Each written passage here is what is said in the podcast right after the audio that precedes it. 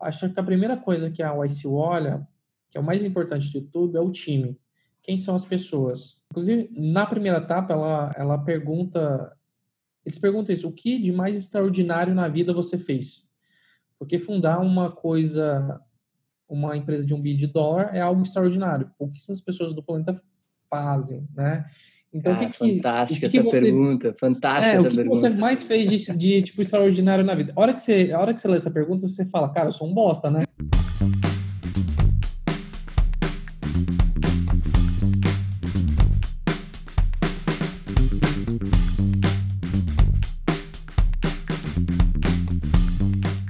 Fala, empreendedores do meu Brasil! Como é que vocês estão? Eduardo aqui, iniciando mais um podcast empreendedor. Hoje recebendo mais um empreendedor fera para o nosso hall aqui de entrevistados, Rafael Stark, CEO na Stark Bank. Stark Bank é um banking para empresas de tecnologia, empresas tech. E hoje a gente vai falar no nosso especial Covid sobre a Y Combinator, aceleradora do Vale do Silício, investimentos. A gente vai falar também sobre incubadoras, processos de incubação, enfim. Antes de mais nada, Rafael, muito obrigado, cara, por você estar tá dispondo um pouquinho do seu tempo aqui no podcast Empreendedor. É um prazer estar te recebendo. Obrigado, Eduardo, pelo convite. É um prazer todo especial a Stark de estar aqui hoje com você. Cara, antes da gente começar a falar mais sobre o assunto específico, a gente sempre gosta de falar um pouquinho do background, né, das raízes do empreendedor que a gente entrevista, Rafa.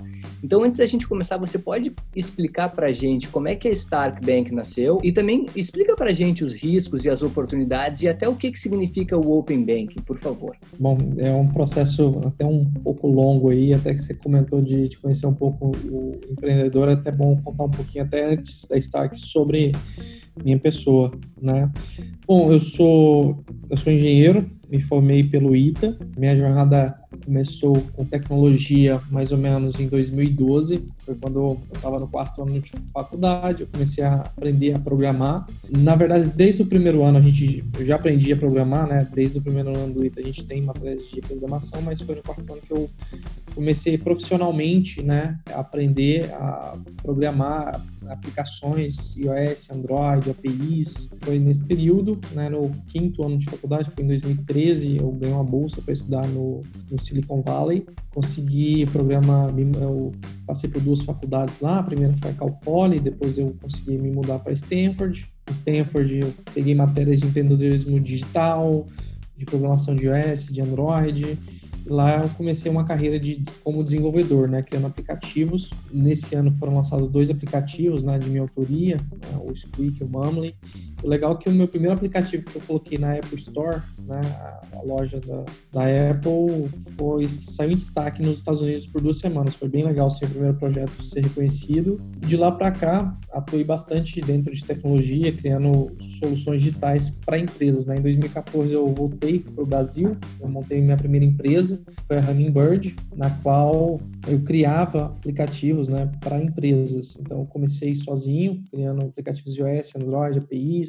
É, lá em 2014, fazendo tudo, né? É, vendendo, fazendo marketing, criando os apps, as APIs, até que a gente cresceu até 2017 com, com estruturas já robustas, atendendo grandes empresas como a Nextel, Banco Paulista, Quero Bolsa, Consil e algumas outras startups, né, com, com faturamento já milionário nesse período. E o legal desse, dessa fase, né, de 2014 a 2017, foi que eu participei bastante da Open Economy. Né? Então, para lançar esses aplicativos para os clientes, a gente tinha que fazer integrações com APIs. Então, foi muito legal que durante esse, esse, esse período eu tive contato né, de participar dos projetos e até propriamente integrar, codar essas integrações com várias empresas muito boas de tecnologia globais, como a Amazon, Google, Facebook, Foursquare, uh, Uber, Twilio, Stripe e várias outras. Então, tudo que era preciso colocar nesses aplicativos, a gente fazia essas integrações. Então, precisava, sei lá, colocar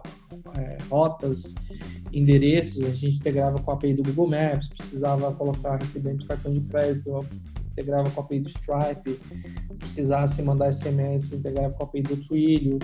Então foi muito legal essa, essa vivência dentro da Open Economy. E agora respondendo a sua pergunta de quando vem a, a Stark. Só antes, cara, é impressionante, deixa eu te interromper, porque é muito louco. Você já é mais um empreendedor que eu que eu entrevisto do ITA, eu entrevistei também o Bernardo Fabiani, da Terra Magna, que também é formado em engenharia eletrônica pelo ITA.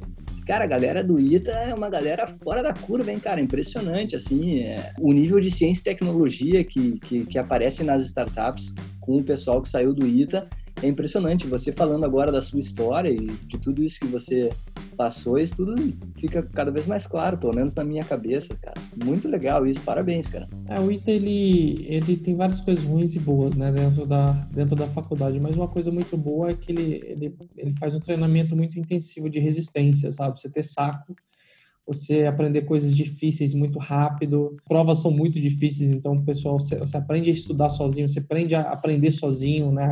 Aprender coisas difíceis rápidas. Então, isso foi, digamos assim, um treinamento de cinco anos, muito, muito sofridos, mas que eu acho que agrega várias coisas. Então, tipo, no ITA eu aprendi a, cara, se for preciso estudar a noite toda e virar e aprender alguma coisa, eu consigo. Então, foi um treinamento bem intensivo que, que traz ao mercado de trabalho, né?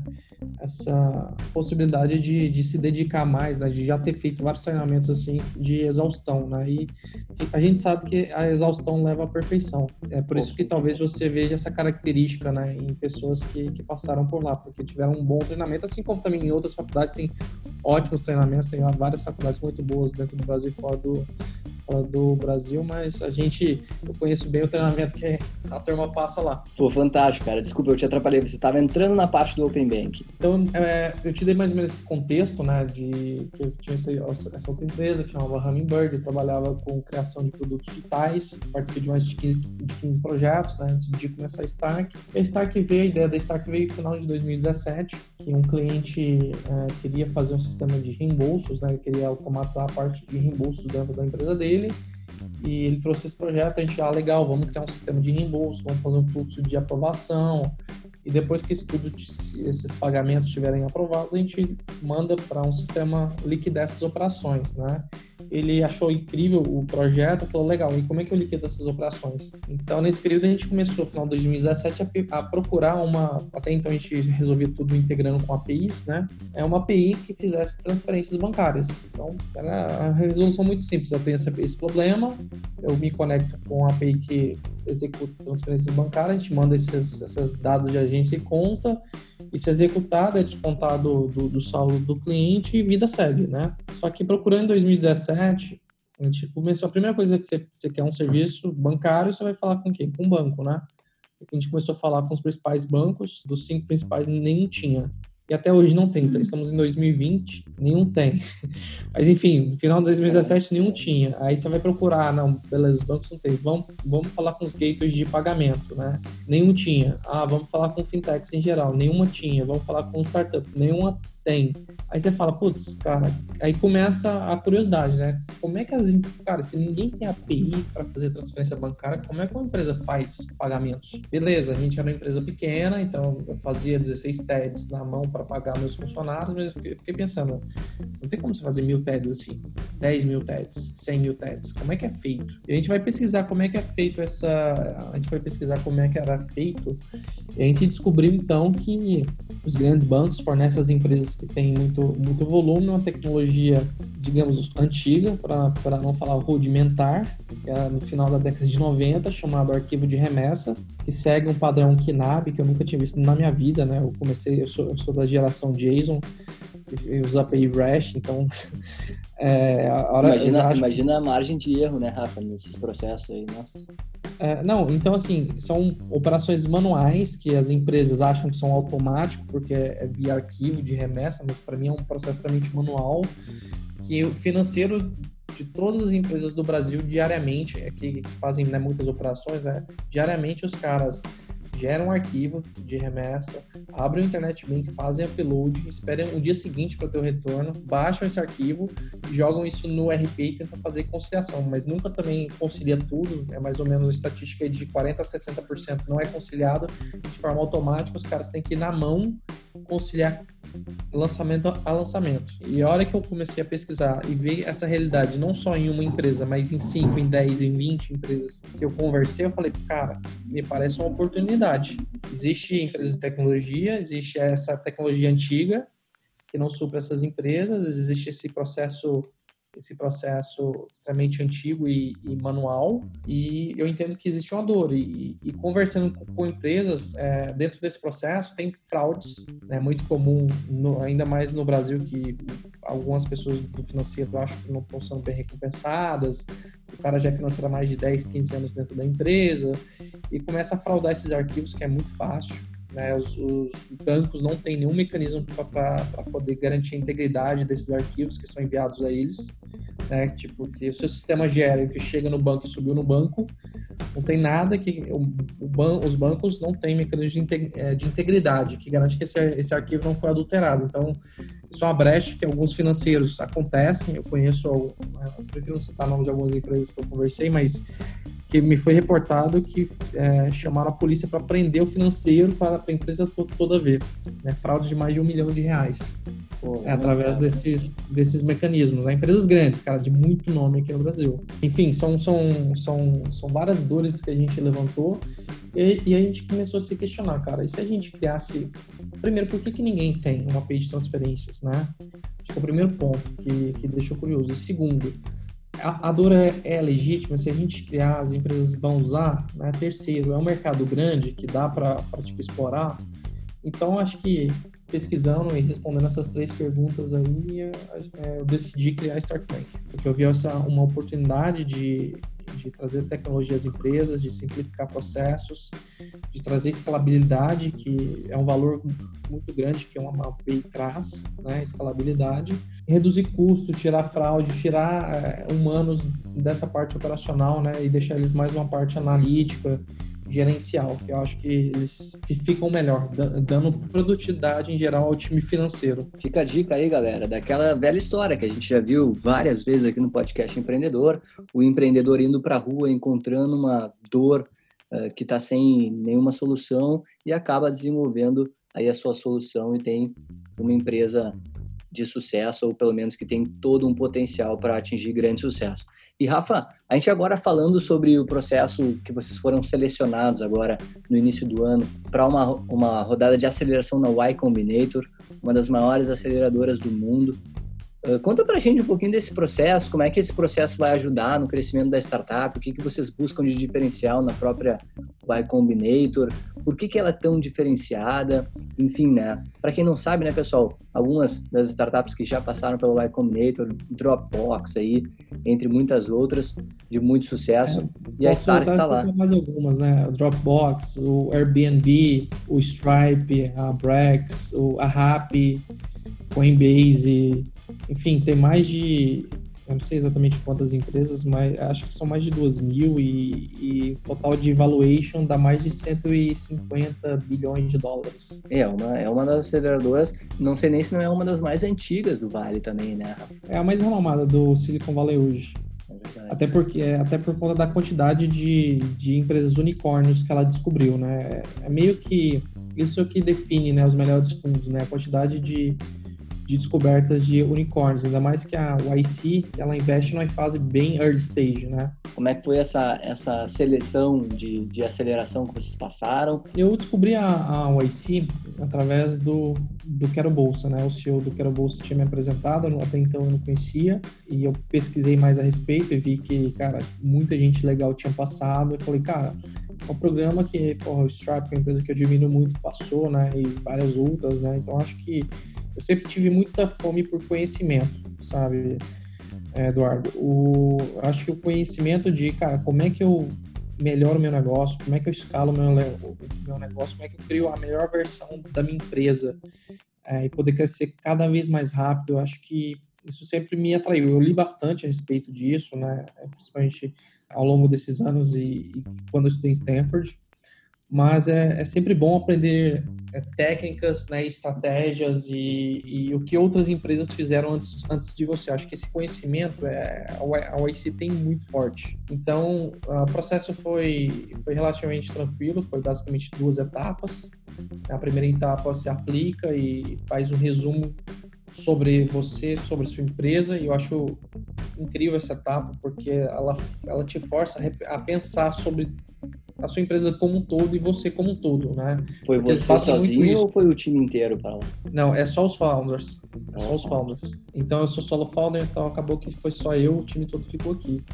Então, já no processo da primeira etapa, se você aplicar e for ler as documentações, o que é exigido, já é muito legal, porque eles te forçam a, a pensar né, muitas coisas sobre você refletir, né? Então, eu já achei bem diferenciada a abordagem deles já na primeira etapa. E na segunda etapa foi uma entrevista, eu tive que ir aos Estados Unidos, eu fui em, eu apliquei foi em setembro do, do ano passado, eu passei na primeira etapa, eu fui para os Estados Unidos em dezembro, 5 de dezembro, teve a segunda etapa, que é uma entrevista com cinco partners da YC, que durante 10 minutos eles fazem perguntas para poder te conhecer melhor e conhecer mais sobre você. Então, é a gente acabou passando dessa etapa, até porque a gente já estava em produção, já tinha clientes, já tinha uma atração bem forte, né? então não foi muito complexo a mostrar para eles que a gente era uma empresa boa, né? Porque é, boa parte das empresas que vão para o YC acabam, o desafio delas é lançar no Demo Day, o nosso foi escalar ainda mais até o Demo Day, né? então é um desafio um pouco diferente, mas é um desafio gostoso. E chegando lá, cara, o programa é muito bom, né? assim, sinceramente eu recomendo todo empreendedor fazer esse programa.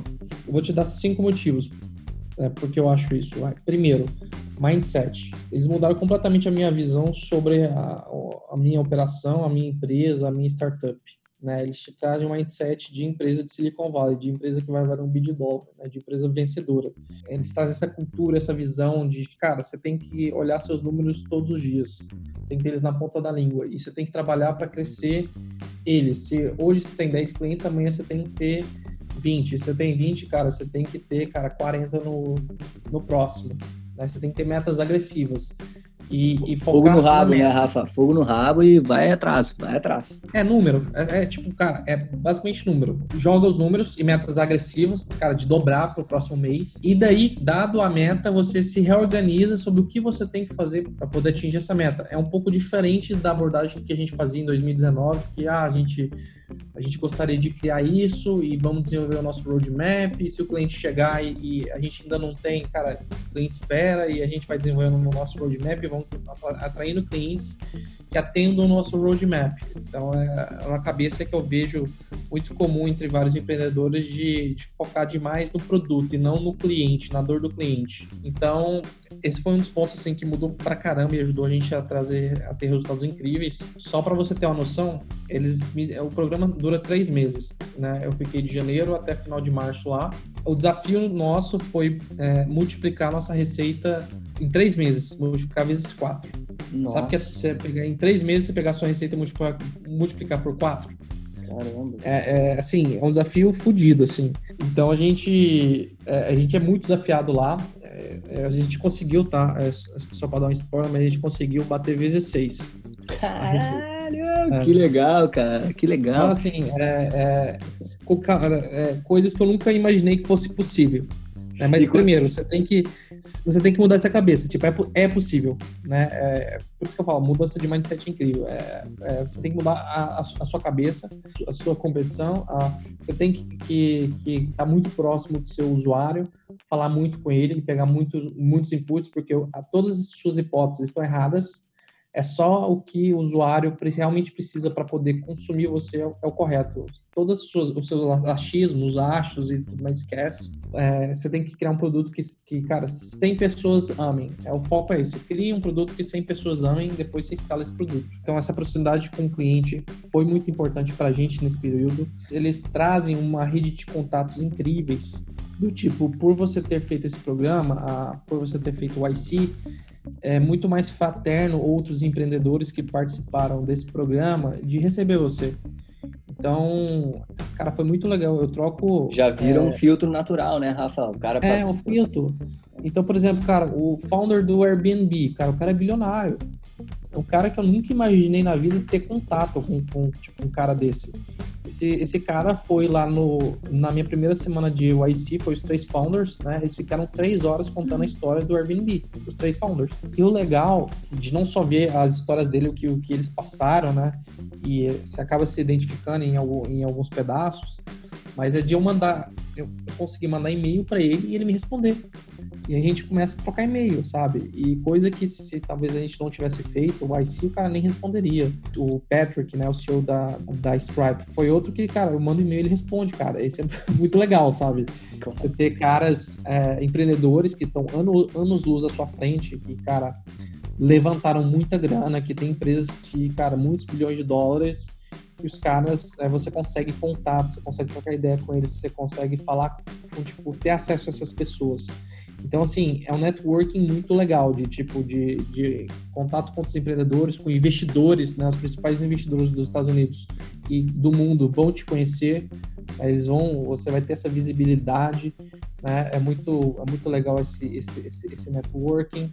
Enfim, e além de tudo isso, né? É um curso extremamente rápido, são três meses, não é aquela intubação de faculdade de um ano, de dois anos, que, né? Eu até brinco que eu acho que é muito melhor do que o MBA em Stanford, né? Porque no MBA de Stanford você fica dois anos e, e tem um monte de matéria inútil que, tipo, não, não vai contribuir você a gerenciar a empresa e ser um, de fato, um empreendedor a pôr a mão na massa. A OIC é muito learn by doing. E, além de tudo, você sai de Stanford com a dívida, né? E a OIC te paga para poder estar tá lá nesse programa. Ela te dá 150 mil dólares. Óbvio que ela compra um pedaço da sua empresa, né? Pra gente que já, já tinha feito uma rodada antes, foi até caro esse, esse essa, essa porcentagem, mas igual eu te falei, acho que o aprendizado, o conhecimento é algo que eu valorizo muito e é algo que me motiva a melhorar melhor. Então, foi muito fácil para a gente tomar essa decisão e, sinceramente, de todo o coração, eu recomendo todo empreendedor a fazer esse programa. Cara, fantástico escutar essa sua história, inclusive falar uh, desse networking que você tem acesso hoje, que, inclusive, na minha opinião, é uma das chaves para o sucesso. Napoleon Hill deixa muito claro isso quando ele fala sobre a mente mestra, né, cara? de ter acesso a essas pessoas bem-sucedidas que vão inevitavelmente te levar para cima, cara. É aquilo, você é a média das cinco pessoas que você convive e hoje você ter acesso a essas pessoas com certeza aí, obviamente não é uma certeza de sucesso, mas é assim tudo de bom para quem para quem está buscando o seu melhor, que eu acho que é o seu caso. Cara, eu preciso aproveitar um pouquinho mais ainda desse dessa sua experiência na Y Combinator, porque uma das coisas que os empreendedores que nos escutam sempre perguntam quando se fala de processos de aceleração e de incubação é quais foram, na sua opinião, Rafa, os maiores diferenciais que levaram vocês a serem aceitos nesse programa por conta dos fundadores da, y, da YC, que você disse que você conversou com eles, né? Um desses critérios você já deixou muito claro aqui, que era os clientes, que vocês já tinham muitos. Mas quais foram os outros aspectos que, na sua opinião, foram cruciais assim para vocês serem aceitos no processo? Cara, acho que essa pergunta é muito boa e deve ser dúvida de muitas pessoas. Mas vamos lá. É, primeiro, você tem que entender o que, a YC quer, né? A YC quer, é, ela quer investir em, em um time, em um startup, que ela vai passar por esse programa de aceleração e ter um potencial de, de chegar a valer um bi de dólar, né? Então, o que, que ela vai olhar para poder escolher essas, essas empresas? Acho que a primeira coisa que a YC olha, que é o mais importante de tudo, é o time. Quem são as pessoas? Inclusive, na primeira etapa, ela, ela, ela pergunta. Eles perguntam isso: o que de mais extraordinário na vida você fez? Porque fundar uma coisa uma empresa de um bi de dólar é algo extraordinário. Pouquíssimas pessoas do planeta fazem, né? Então, ah, que fantástica que, essa que você, pergunta, fantástica é, essa o que pergunta. você mais fez de, de, tipo extraordinário na vida? A hora que você, a hora que você lê essa pergunta, você fala, cara, eu sou um bosta, né? cara, essa pergunta é muito boa. Eu, eu, eu, eu, eu, natural. eu, eu não tenho Nobel da Paz, eu não tenho medalha é, de ouro em Olimpíada de computação ou de matemática, entendeu? A hora que você pensa em coisas extraordinárias, você pensa nisso, cara. O cara que tem medalha, é, Olimpíada de Mundial de Matemática, o cara que com oito anos já falava sete idiomas, entendeu? É, você começa a pensar essas coisas. E, e, e, e o legal é que a, a, a OIC, ela te, ela, ela te ensina, ela te dá exemplos. Olha, por exemplo, se você trabalhou se, se você estudou e, trabalhou, e trabalhava enquanto você estudava para poder ajudar a renda da sua família, isso é extraordinário. Pô, porque a maioria das pessoas não fazem. Sim, então, assim, verdade. a hora que você ouve esse exemplo que está lá logo após a pergunta, você já se quebra inteiro, sabe?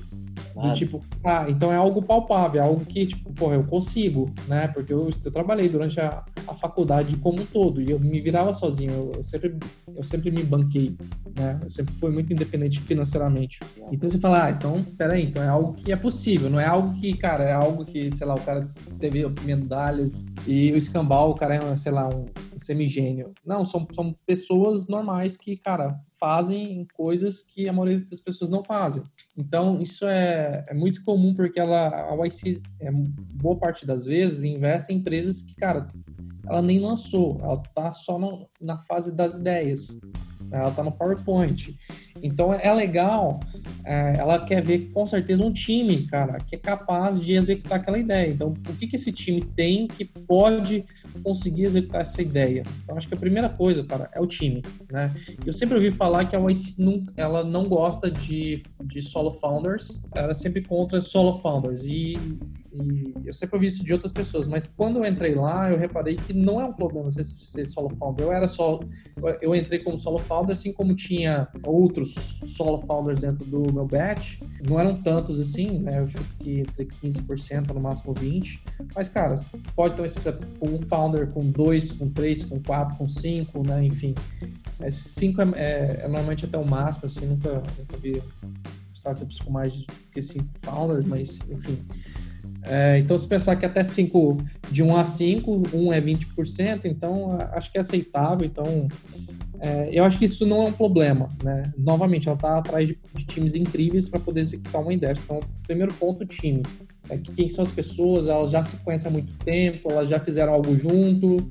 Eu acho que, que o fato do time já jogar junto um tempo ajuda bastante, né? Eles, eles pensaram que essas pessoas têm, têm, tipo, entrosamento e fizeram coisas legais ou podem fazer coisas muito legais juntos. O segundo ponto que eles devem olhar, com certeza, é a ideia que vocês têm, né? É um negócio que pode valer um bid dólar, porque tem que ficar claro para a YC que é um negócio que pode ser grande. Ela não quer investir numa empresa que tipo potencialmente pode quebrar e, e se der certo vai ser um negócio pequeno. Então, tipo, é, ok se você quebrar, isso faz parte do jogo, isso faz parte dar errado. A maioria das, das startups dá errado.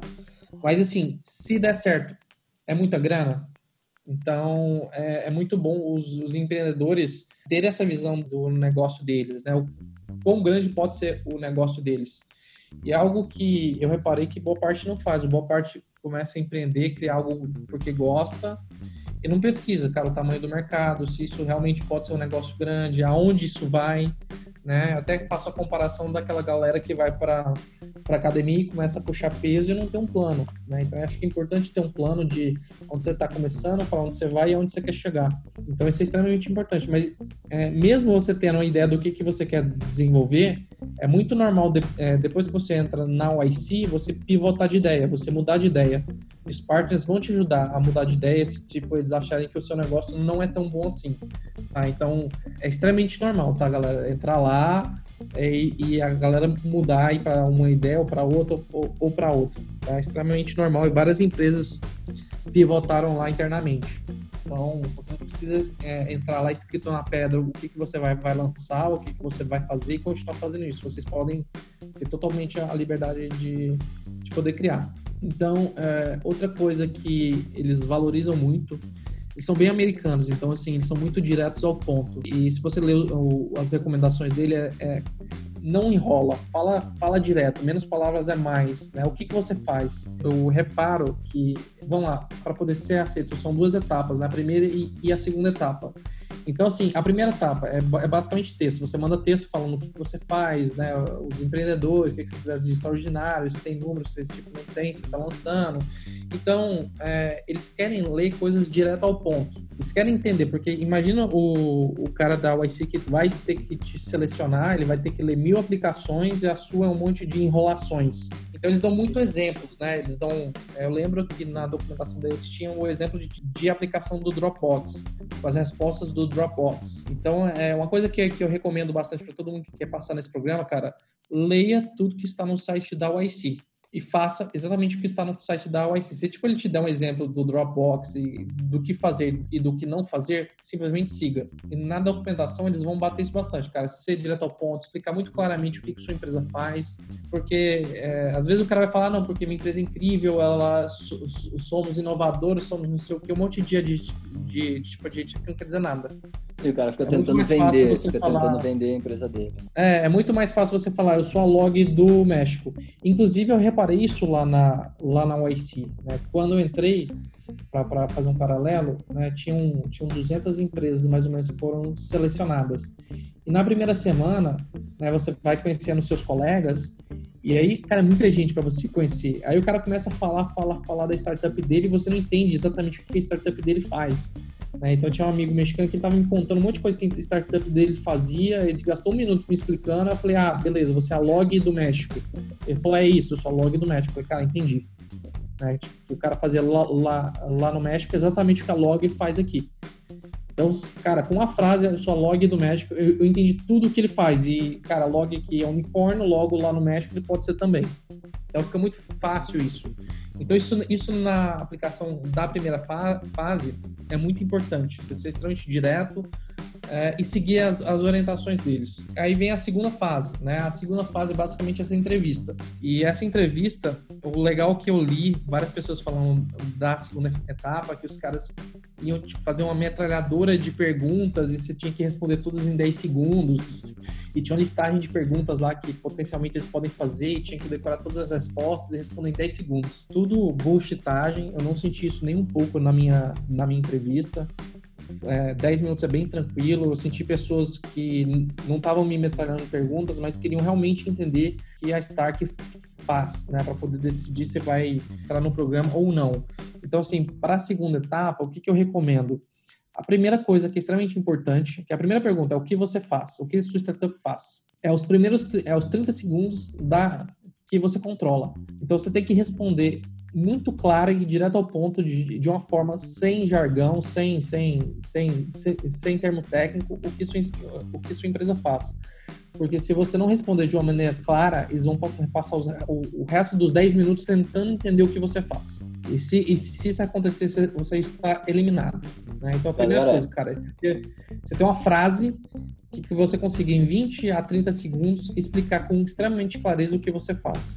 Cara, né? independente né? de, de fazer parte desse processo, de, de aplicar ou não, isso, galera, para quem está nos escutando, é crucial. Você tem que saber sucintamente, falar de uma maneira resumida o que, que sua empresa faz.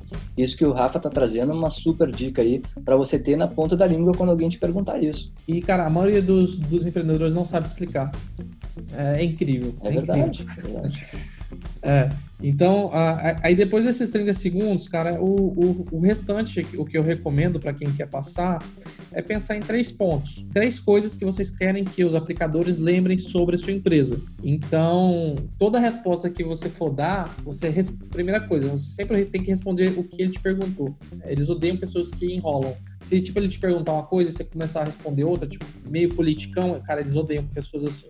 Então, assim, responde o que ele te perguntou de uma maneira extremamente direta e aproveita o gancho e tenta trazer um desses três pontos que, que você acha que é, que é relevante, né?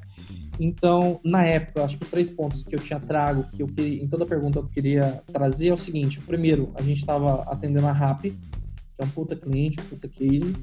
Né? O segundo, a Stark já estava com tração, então eu até imprimi um papel com os gráficos, né, para poder mostrar lá visualmente e tudo mais. E, e gente, é uma coisa extremamente importante. Você nunca pode mentir. Americano te pegou mentindo, você tá fudido, né? Então, lá do, do que eu declarei em setembro, quando eu fiz a minha aplicação, em dezembro, né, ele tava me questionando os números para saber se realmente era aquilo lá e se tipo, ele não me pegava em conflito. Né? Então, essa é uma coisa importante, você nunca mente. Eu até levei um gráfico para poder mostrar que a gente tinha tração, né? que eu sei que a, cada empresa tem o seu momento, mas a gente já estava escalando já a operação. E o terceiro ponto que eu queria levar para eles ficarem na cabeça é que, que a gente tinha um go-to-market muito parecido com a Brex. Que é uma empresa lá dos Estados Unidos, fundada por brasileiros, que eles gostam bastante lá na OIC.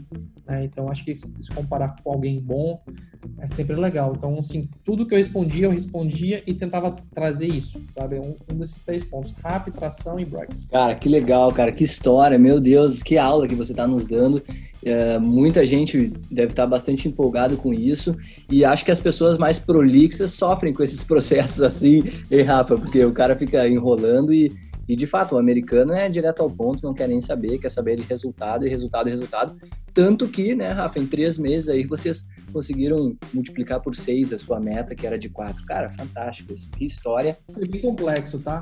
Sim. É, é hoje. Essa meta... Sim, hoje você fala, né? Parece que foi alguma coisa natural, mas com certeza deve ter sido bem difícil. É, é um pouco de vários fatores, né? A é, sorte também ajuda um pouquinho, mas é, a gente tinha uma situação que a gente não queria aumentar. Primeira coisa, você precisa aumentar a receita, né?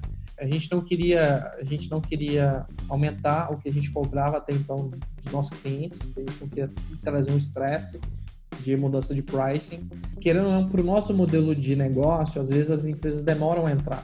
Porque querendo ou não, a gente, a gente, a gente faz operações financeiras, envolve muito trust, às vezes o cara tem volume, vai fazer um, um rollout, se rollout às vezes é de um mês a seis meses. Então é uma equação bem complexa. Então a gente acabou olhando a, a, a nossa base, olhando os clientes, entendendo quais produtos os clientes usavam. Ah, o cara usava transferência, não usava boleto. Puta, por que, que não está usando boleto? E a gente tentava converter ele. Aí a gente descobriu que ah, o cara usava transferência, mas se a gente adicionasse um parâmetro lá na, na nossa page de transferência, que, que cara, ia ser duas horas de desenvolvimento, o cara trazia 50% de volume a mais. Ou então, se a gente lançasse pagamento de, de, de concessionária, é, o cara ele vinha e usava boleto transferência, enfim. Então a gente foi conversando com, com, os clientes, descobrindo essas pequenas mudanças que a gente poderia fazer no nosso sistema que traziam muito valor. Né? E a ideia era descobrir mudanças que fossem menos de um, um dia de, de, de desenvolvimento. Então foi várias coisinhas pequenas, óbvio que teve também entrada de alguns clientes, né?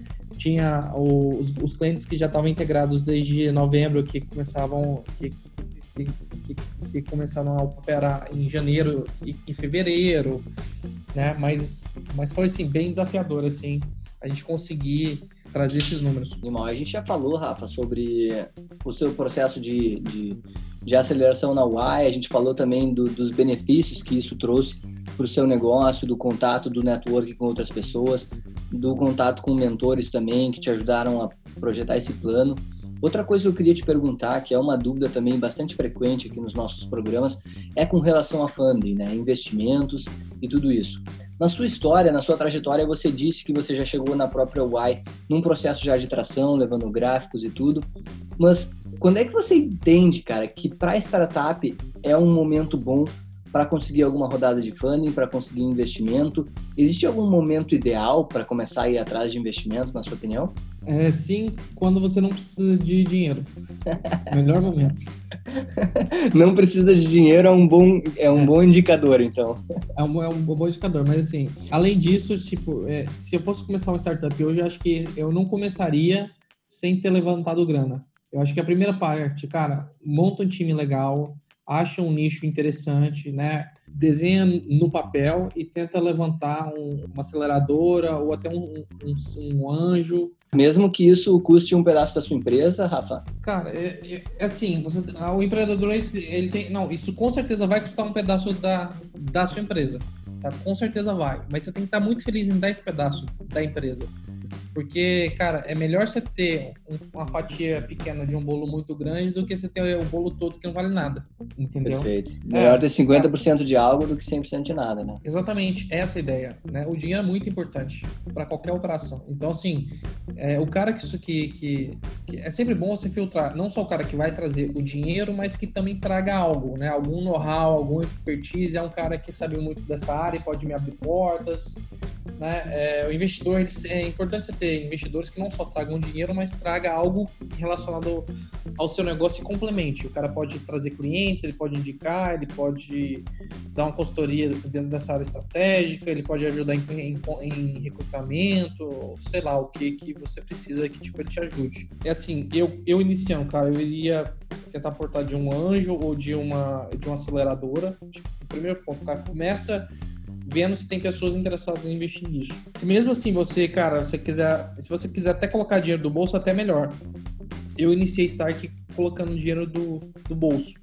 Né? Tudo que eu, eu fiz de lucro lá naquela na Hummingbird que, que eu te contei, eu coloquei dentro da Stark. Né? Eu fui felizado de conseguir, até, eu tinha um, bastante lucro, então consegui pôr um milhão do bolso para poder iniciar Stark. Mas é, eu logo vi que, cara, eu precisava de, de mais grana e, e aportei. Então, tive um investidor anjo, depois eu tive, eu fiz um seed, depois veio o IC, né? O IC veio meio tarde, né? Eu acho que deveria ter vindo bem antes, um ano antes, mas é, foi a forma que aconteceu. Mas assim, começa com a aceleradora, com tipo anjo, pega grana, começa a montar, ou, ou até tenta levantar um seed, né? Acho que até 500 mil dólares é, é, bem, é bem tranquilo de alguém aportar para tipo uma ideia bacana e executa, executa, executa, executa.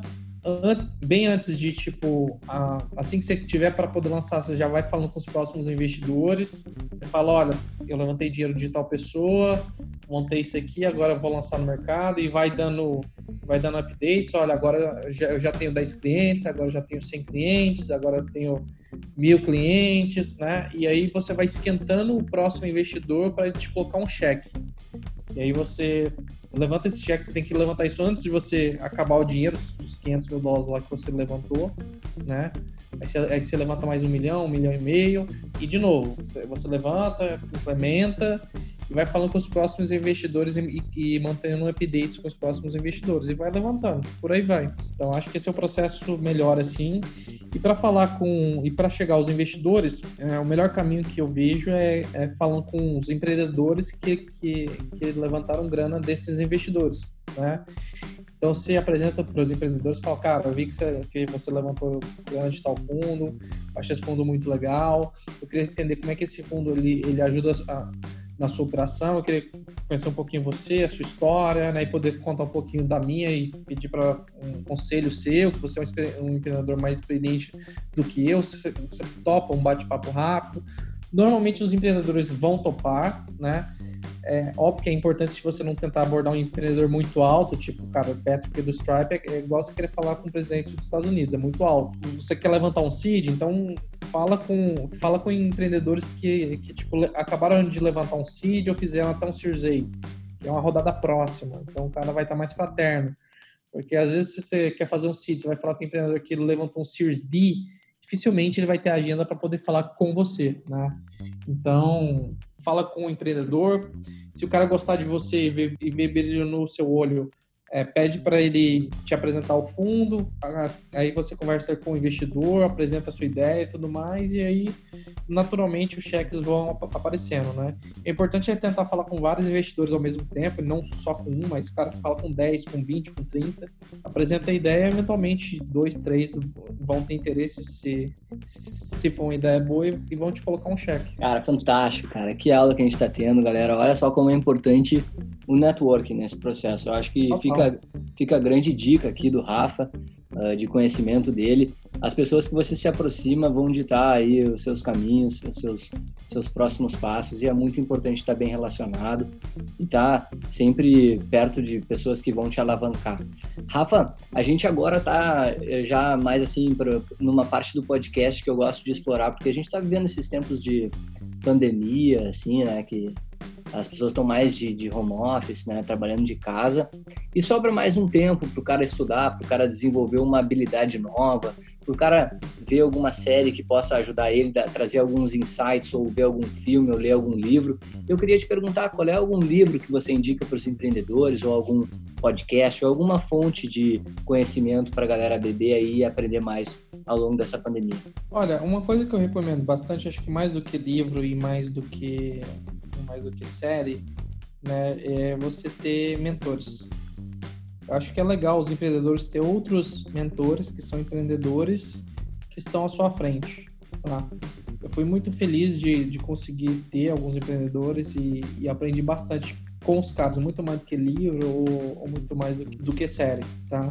Mas óbvio que tem alguns livros muito bons para tipo empreendedorismo, sei lá, a gente pode estar o do do Peter Thiel, né, o Zero to One, tem o Gear Up, tem alguns alguns alguns livros né, relacionados com, com startups, né, é, startup enxuta, né, tem tem alguns livros que são que são legais mas eu percebo muito que às vezes o que você lê e põe em prática é um pouco complexo, é um pouco difícil, né? Você realmente entender que lá fundo. Às vezes, conversando com, com, com um empreendedor, né, que está mais, mais à sua frente, ele te guia, né? Ele te conta o que, que ele passou. Acho que é algo que eu valorizo bastante. Cara, série, filme, acho que esquece, cara. Livro e, e, mentor. Acho que é a melhor coisa que você pode fazer.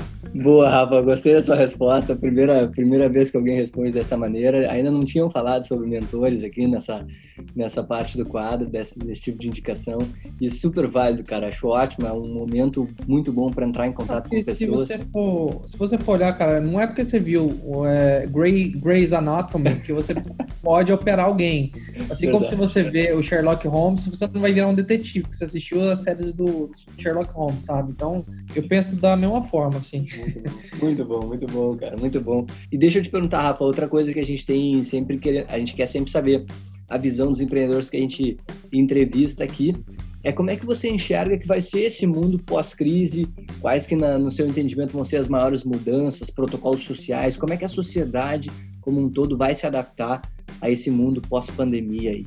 Olha, eu acho que a sociedade já está se adaptando, né? A gente até ouve a expressão novo normal, que é até um pouco estranha, mas enfim, novo normal. Enquanto não houver uma cura e uma, uma, uma vacina, uma cura para tipo, essa, essa pandemia, mas acredito que em breve deva ter, porque tem muita gente boa globalmente pesquisando isso. Mas a, a relação muda, as pessoas estão de, estão de home office, é um fato. Então, queira ou não, quem depende de coisas físicas, presenciais, né, retail, vai ter um período extremamente difícil, ao passo que pessoas que têm presença online vão vender mais. Eu acho a pandemia uma excelente oportunidade. Se você for olhar na crise de 2008, foi a época que apareceu o Airbnb, a Uber, então a crise forja boas empresas. E até queria citar uma frase do Ayrton Senna, é, que é muito complicado e difícil você ultrapassar 15 carros em dia de sol, né, com a pista seca. Mas quando tá chovendo, pista molhada, passar 15 carros não é difícil. Sensacional. Então, eu acho que enquanto algumas pessoas estão pisando no freio durante essa pandemia, acho que são ótimas oportunidades para outras pessoas acelerarem e construírem muitas coisas. Né? Enquanto tem muitos times parando projetos, de você tocar os projetos mais rápido ainda e vender, porque mesmo as pessoas estando em casa e não saindo tanto, as pessoas ainda têm as necessidades, os problemas, as dores né? E vão estar ávidas para poder consumir soluções que atendam melhor, né, as suas necessidades. Então, acho que os empreendedores têm uma ótima oportunidade para entender a, as, as dores que estão acontecendo agora. Acho que onde tem muita reclamação, existe muitas oportunidades de entender onde estão tá esses pontos de dor, essas reclamações, criarem coisas para poder resolver é, essas dores e quem sabe aí, né, continuar essas, é, essa resolução após pandemia também, porque não pode só pensar numa, no agora, né? Você tem que pensar um negócio que seja também mantível e escalável. É isso aí, galera. Excelente dica aí do Rafa, divisão aí do, do que pode acontecer nesse mundo pós-pandemia. E Rafa, para a gente encerrar esse programa com chave de ouro, que está muito boa essa nossa entrevista aqui, é, essa é uma parte do podcast mais motivacional. Assim, qual é a sua mensagem, cara, para os empreendedores e para as empreendedoras que hoje estão indo em busca dos seus sonhos, que estão que nem, é, que nem você era há um tempo atrás, iniciando seus negócios ou querendo de alguma maneira inovar nos seus negócios? O que, que você tem a dizer para essa galera? A primeira coisa, pessoal, é empreender não é algo que você vai ter sucesso em seis meses ou um ano. Tá? Empreender é algo que talvez você tenha sucesso em 10 anos. Então, tudo que vocês forem fazer, pensem que vocês vão ter que dedicar os próximos 10 anos na sua vida nessa jornada. Acho que o primeiro ponto é pensar em longo prazo. Os resultados não vêm rápido, não é seis meses que você bomba, o Brasil todo te conhece.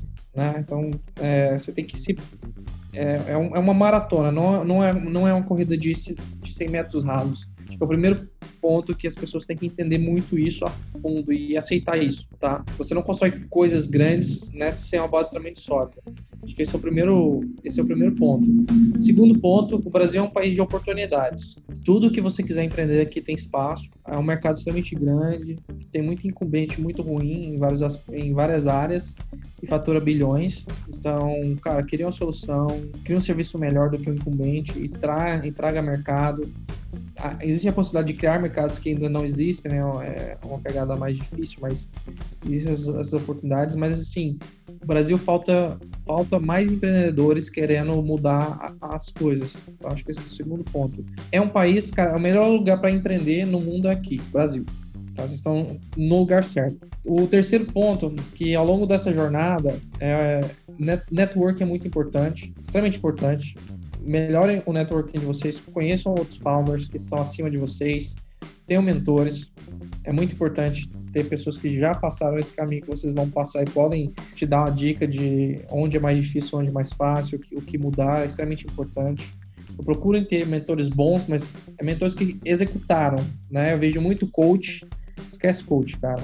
Você tem que ter mentores que, que fizeram startups, que montaram negócios, que têm sucesso, aquilo que, tipo, levantaram grana, né? Então, bem à sua frente, né? Não precisa necessariamente fundar uma empresa de um big dollar, porra, o cara levantou 100 milhões de dólares, é um cara incrível, cara. Já, já comprei, cara, o cara levantou 10 milhões de dólares, cara, já é difícil pra caramba fazer isso. Então, você tem que ter mentores que estão à sua frente, né?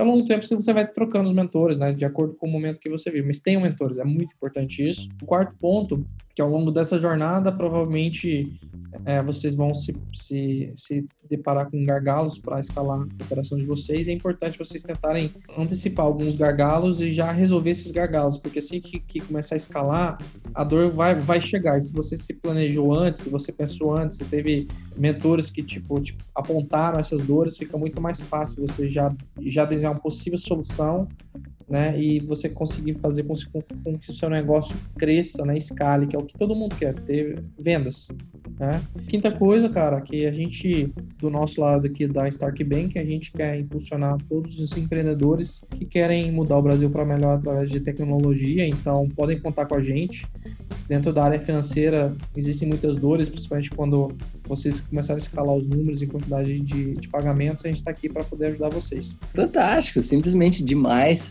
Que aula que você nos deu hoje, Rafa, muito obrigado.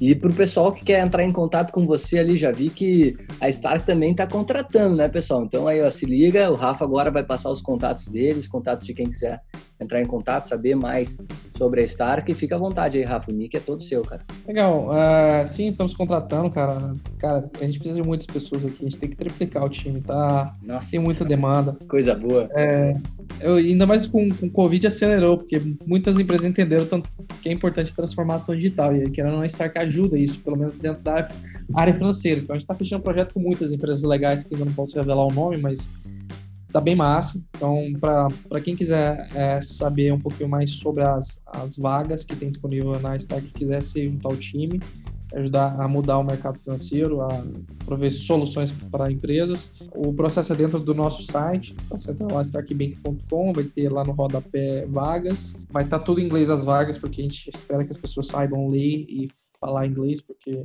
faz parte dentro da, do nosso meio corporativo, por isso que os o site é português e inglês, mas a parte de vagas é só inglês. Tá? Porque é uma das coisas que a gente quer que, que a pessoa saiba, mas ali tem todas as vagas, né? Que, e aplica é, pelo site mesmo, não, não tem outro canal. É, via o site, a gente analisa e depois chama para poder fazer as entrevistas de acordo com as janelas que a gente tem disponibilidade. Então, alguém quiser falar comigo, mandar mensagem, o meu LinkedIn é eu sou bem acessível lá, fico bastante tempo no LinkedIn, mas pode mandar e-mail também, meu e-mail não é segredo nenhum, é rafael.starquink.com.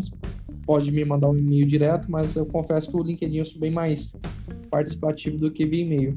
É isso aí, galera. A gente está, então, encerrando mais um podcast empreendedor, mais um especial Covid, essa aula que a gente teve com o Rafa, Rafael Stark, CEO na Stark Bank, um banking para empresas tech. Lá no site dos caras tem várias oportunidades para quem está buscando aí uma oportunidade de trabalho também, estão crescendo bastante.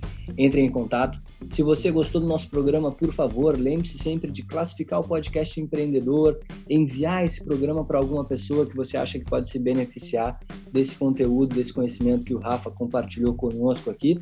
Se você quiser mandar alguma sugestão ou alguma crítica, mande seu e-mail para contato@distritoe.com.br. Também aceito sugestões de empreendedores e fundadores de empresas ou startups para entrevistar aqui no programa.